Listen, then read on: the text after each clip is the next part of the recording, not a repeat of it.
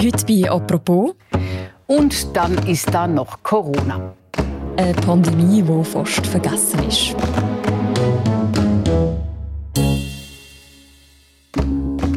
Corona ist in den letzten Wochen ziemlich aus den Schlagzeilen und aus der Politik verschwunden, aber aus dem Alltag von vielen noch nicht so ganz. Jede Woche gibt es mehr und mehr Fälle und auch eine neue, ansteckendere Variante. Die Pandemie ist also noch nicht vorbei, aber gefühlt ist sie trotzdem irgendwie weit weg. Es ist also Zeit, dass wir da mal wieder anschauen und darüber reden, wo wir aufatmen können und wo uns die Pandemie noch weiterhin wird beschäftigen Und das machen wir heute bei «Apropos». Mein Name ist Mirja Gabatuller und ich bin jetzt verbunden mit dem Nick Walter. Er ist Wissensredaktor bei Tamedia. Hallo Nick. Hallo Mirja. Gehen wir mal einen Monat zurück. Ja, da geht etwas zu Ende und da startet etwas neu. Die Corona-Maßnahmen sind ab Mitternacht weitgehend Geschichte. Damit beginnt in der Schweiz eine neue alte Normalität. Ohne Zertifikat, ohne Personenbeschränkung und Maskenshopping. So hat es am 16. Februar im 10 vor 10 tönt. Nick, das ist ziemlich genau jetzt einen Monat her, dass der Bundesrat fast alle Massnahmen aufgehoben hat. Wie hat sich die Situation seither entwickelt? Ist es tatsächlich vorbei, wie wir da gerade gehört haben in der Moderation? Also in der Zeit, wo der, vor einem Monat, wo der Bundesrat beschlossen hat, dass die Maßnahmen die meisten sollten aufgehoben werden, sind tatsächlich die Fallzahlen rückgängig gewesen, relativ steil ab ist gegangen immer noch auf einem ziemlich hohen Niveau. Und das ist dann auch noch eine Woche lang etwa so weitergegangen. Und dann hat es aber schon wieder gedreht, oder? So etwa um den 22. Februar herum ist es wieder draufgegangen. Mittlerweile steigen die Zahlen ziemlich stark an. Zumindest in den letzten beiden Wochen sind es rasant auf. Wir haben offizielle Zahlen von 30.000 und mehr Fälle pro Tag. Aber dieser Zahl kann man nicht wahnsinnig gut vertrauen. Und zwar aus zwei Gründen. Einerseits werden viel weniger Tests gemacht als noch im Januar, etwa nur die Hälfte.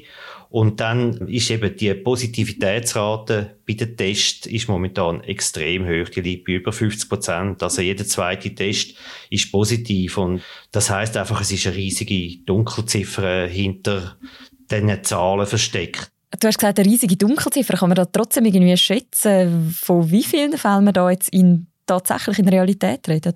Ja, eben, man kann es eigentlich schätzen. Ich habe kürzlich mit dem Urs Karrer, er ist Chefarzt am Kantonsspital Winterthur, geredet. Er ist auch noch äh, Vizepräsident von der Taskforce und er hat gesagt, wegen dieser hohen Positivitätsrate schätzt er Dunkelziffer auf dem Faktor 4 bis 5. Jetzt können wir mal eine kleine Rechnung anstellen. Mhm. Wenn wir 30.000 offizielle Fälle pro Tag haben, mit einer Dunkelziffer von einem Faktor 4 oder 5, dann sind wir bei 120 bis 150.000 Fällen pro Tag.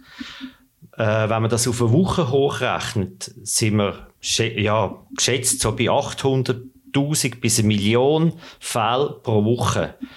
Das ja. heißt mit anderen Worten, jede Woche stecken sich 10% der Schweizer Bevölkerung mit der äh, neuen Omikron-Variante an. Das ist schon wahnsinnig eigentlich. Ja, das ist wahnsinnig viel, oder?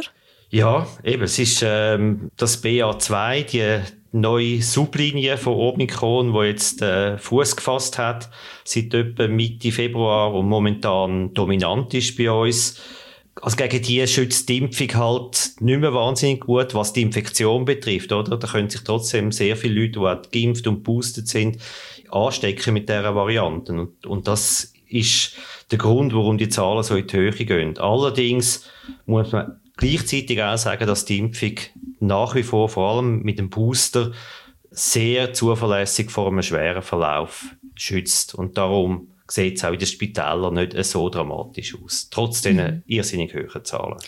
Was heißt, es sieht nicht so dramatisch aus? Kann man etwas dazu sagen, wie viele Corona-Patientinnen und Patienten gerade auf den Intensivstationen liegen und wer da vor allem betroffen ist?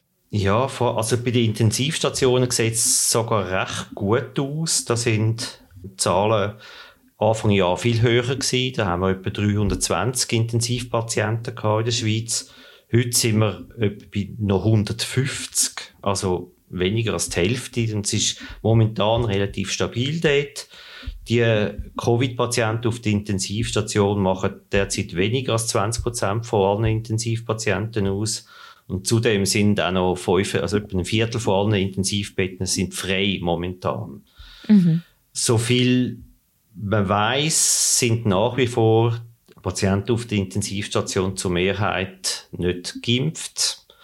Aber es gibt mittlerweile natürlich auch ältere Risikopersonen, wo der Booster schon länger zurück ist und der langsam verliert. Die kommen auch wieder vermehrt ins Spital, aber die sieht man vor allem auf den Normalstationen jetzt wieder häufiger. Mhm. Jetzt könnte man ja sagen, wenn die Spitäler nicht überlastet sind, du hast gesagt, es gibt doch noch relativ viele freie Betten auf der Intensivstation, dann ist ja eigentlich alles okay, dann müssen wir uns nicht so Sorgen machen. Ja, auf den Intensivstationen stimmt das vielleicht. Auf den Normalstationen gibt es seit zwei Wochen steigen da auch Zahlen wieder und die sind immer noch auf ziemlich hohem Niveau. Da kommen auch jetzt wieder ältere Menschen, über 70-Jährige, haben sie jetzt wieder deutlich mehr in den letzten zwei Wochen. Und das hat vermutlich damit zu tun, dass der Booster halt bei denen schon vier Monate zurückliegt. Und wie man jetzt auch aus ein paar Studien weiß, ist das so eine Zeit, wo die Wirkung dann langsam nachlässt. Aber eben, wir haben momentan, ich habe es mir mal aufgeschrieben, in der ersten Welle im Frühling hat es etwa 2400 Patienten gehabt, äh, auf den Normalstationen in den Spitälern und momentan sind es wieder etwa gleich viel. Mhm. Mhm. Einzig in der zweiten Welle, in der grossen zweiten Welle im Herbst 20 sind es mehr gewesen. Also die Spitäler sind nach wie vor ziemlich gut ausgelastet mit Covid-Patienten und sie haben sehr viel damit zu tun. Also äh, wirkliche Entwarnung dort kann man schon noch nicht geben. Mhm. Du hast vorher schon gerade angetönt, dass es ja auch eine neue Variante gibt. Ich glaube, die hat gar keinen eigenen Namen mehr bekommen, oder? Ja, man streitet ein bisschen darüber, oder? Sie hat zwar ziemlich viele Mutationen, aber sie gilt als Subvariante von Omikron, oder? Okay. Wo Omikron kam, ist, dann ist es die Sublinie BA1 im Januar, wo uns so überrascht hat, sag ich mal, und so wahnsinnig hohe Zahlen geführt hat. Aber dann ist schon bald, hat man in verschiedenen Ländern gesehen, dass er da eine zweite Sublinie auftaucht, das BA2, und äh, man hat vor allem auf Dänemark geschaut.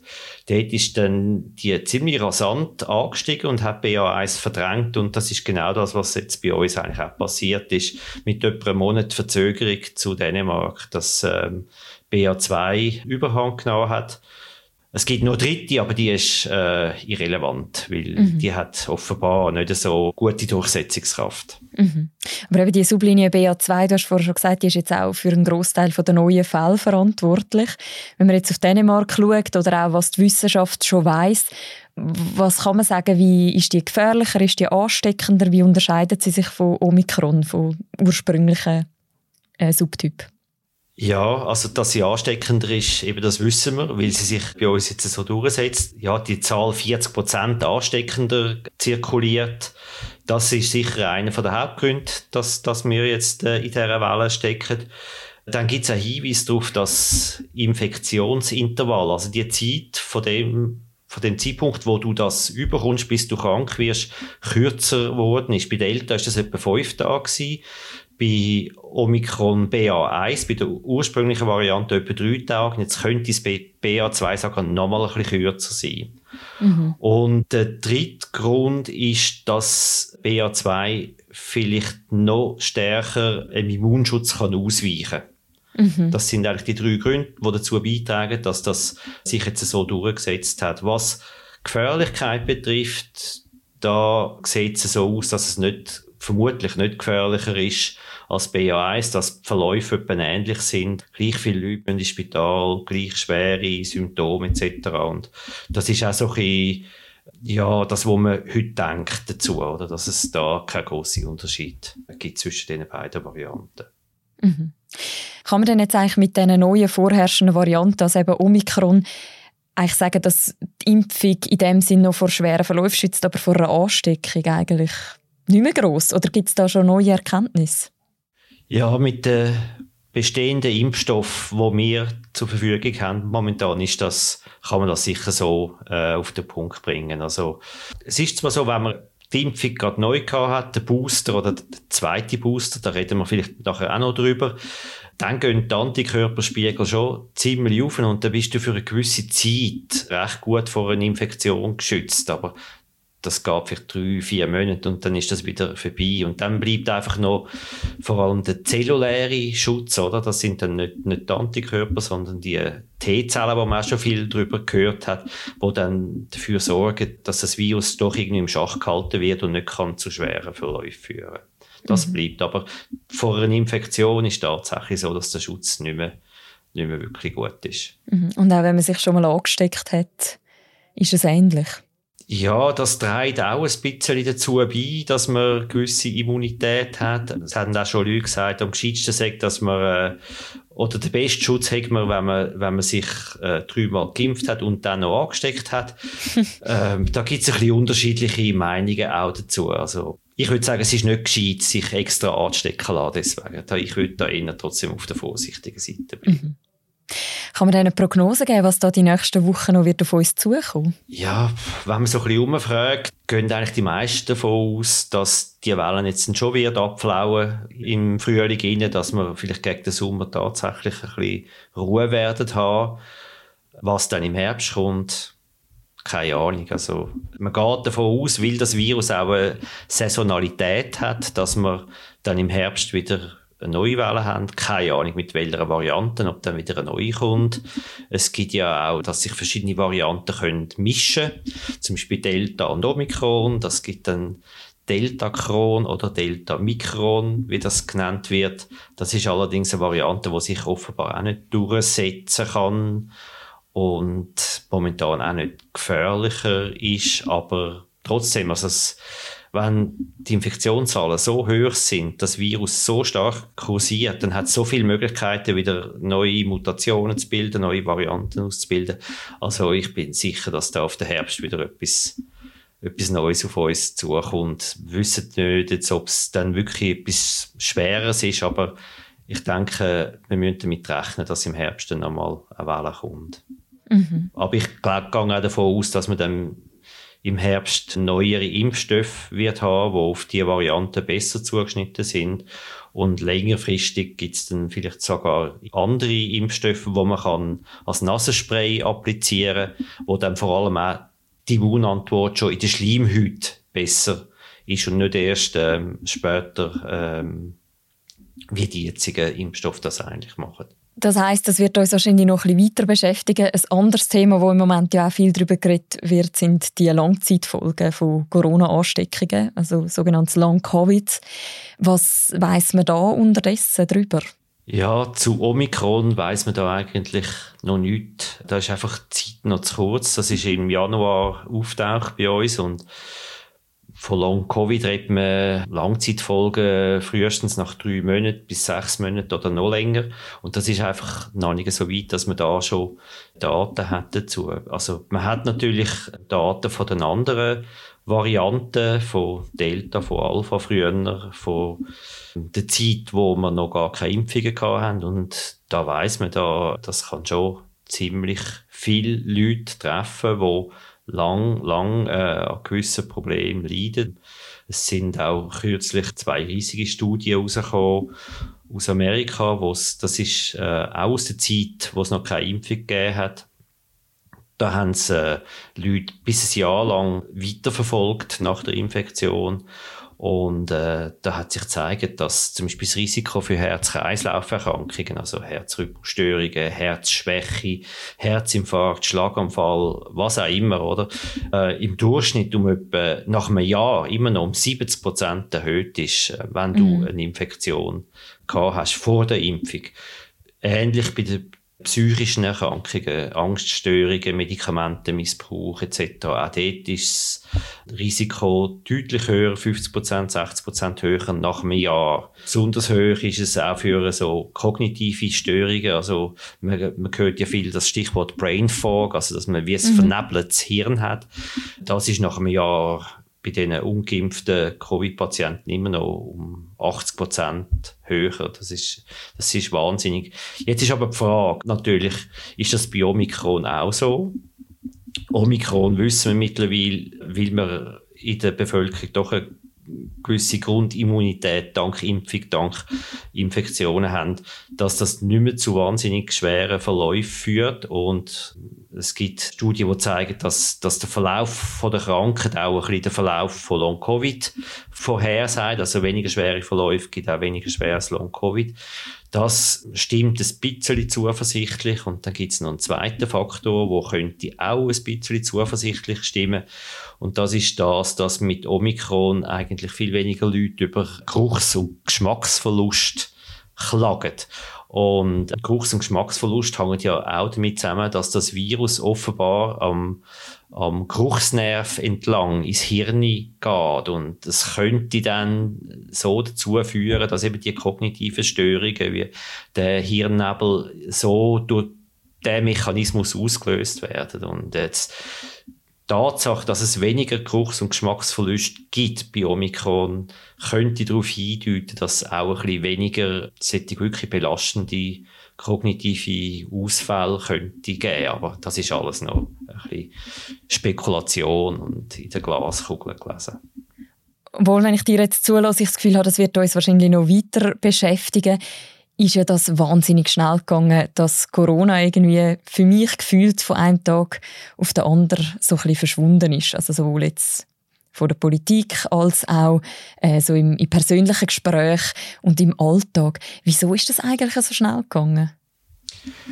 Ja, das kann man sicher so ein bisschen psychologisch erklären. Es hat natürlich mit der Kommunikation vom Bundesrat zu tun. Der hat ja eigentlich so zwischen den Zielen gesagt, Pandemie ist beendet. Und äh, das haben natürlich die Leute sehr, sehr gern aufgenommen, die Message. Oder? Ich, also, das kennt jeder selber, man hat eigentlich genug, oder?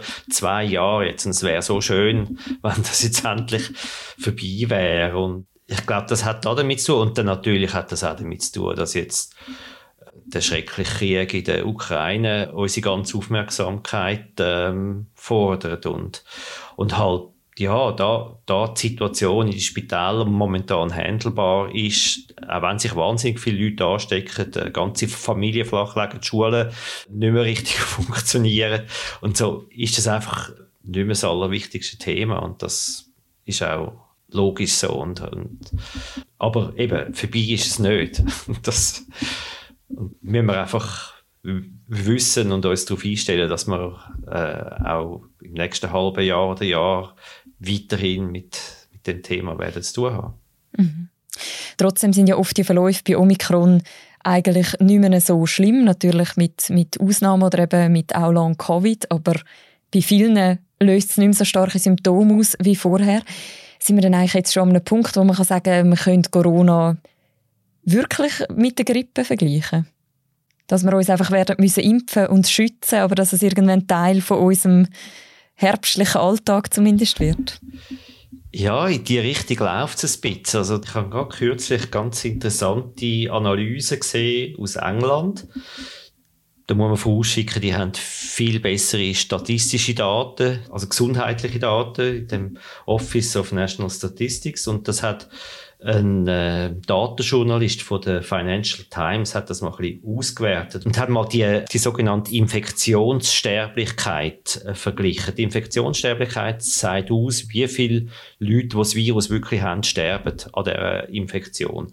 Das ist nicht das Gleiche wie die Fallsterblichkeit, die Fallsterblichkeit bezieht sich nur auf die registrierten Fälle und da wissen wir ja momentan, die ist viel tiefer als die, als die wirkliche Zahl von Infektionen. Aber er hat das verglichen mit der Infektionssterblichkeit für Grippe und hat das im zeitlichen Verlauf angeschaut. Und im Sommer 20 ist die Infektionssterblichkeit bei Covid noch etwa 20 Mal so hoch gewesen wie bei der Grippe. Dann, wo die Impfungen gekommen sind, ist das abgegangen. Im Sommer 21 ist sie noch etwa fünf oder noch viermal so hoch gewesen wie die Grippe. Und dann sind Boosters gekommen und dann ist Omikron gekommen.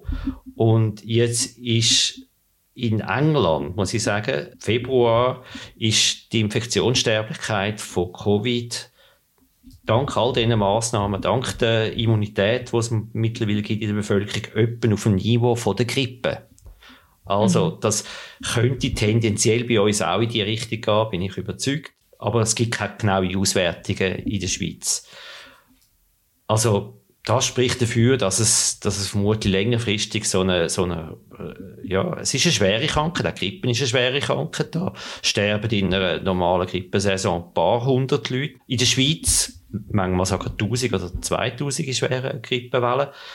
Und das wird auch bei Covid vermutlich so sein, dass das weiterhin wird für gewisse Leute ein Risiko sein und auch bleiben. Aber der grosse Schrecken ist vielleicht dann langsam ein bisschen reduziert. Wegen dieser grossen Immunität, die wir mittlerweile schon haben in der Bevölkerung. Es ist eben, das Fragezeichen bleibt und das ist Long Covid. Und das ist möglicherweise schon ein bisschen eine andere Liga noch als bei einer Grippe. Da gibt es auch Langzeitverläufe, aber deutlich, deutlich weniger als bei Covid. So viel man jetzt weiß. Danke vielmals, Nick, für das Gespräch. Ja, ich danke auch. Es war sehr spannend. Merci vielmals, Miriam. Es war sehr interessant, ja. Das war die heutige Folge von «Apropos». Aber zum Schluss noch ein kleiner Hörtipp. Heute Abend erscheint eine neue Folge vom Podcast Tagesanzeigerin und dort geht es ums Frauenbild in Russland und in Osteuropa mit der Zita Affentranger. Das kann ich euch sehr empfehlen. Ist interessant, was sie erzählt und das nehmen wir auch noch als Bonus in Feed von «Apropos». Die nächste Folge von «Apropos» die gibt es morgen wieder. Bis dann, macht's gut. Ciao miteinander.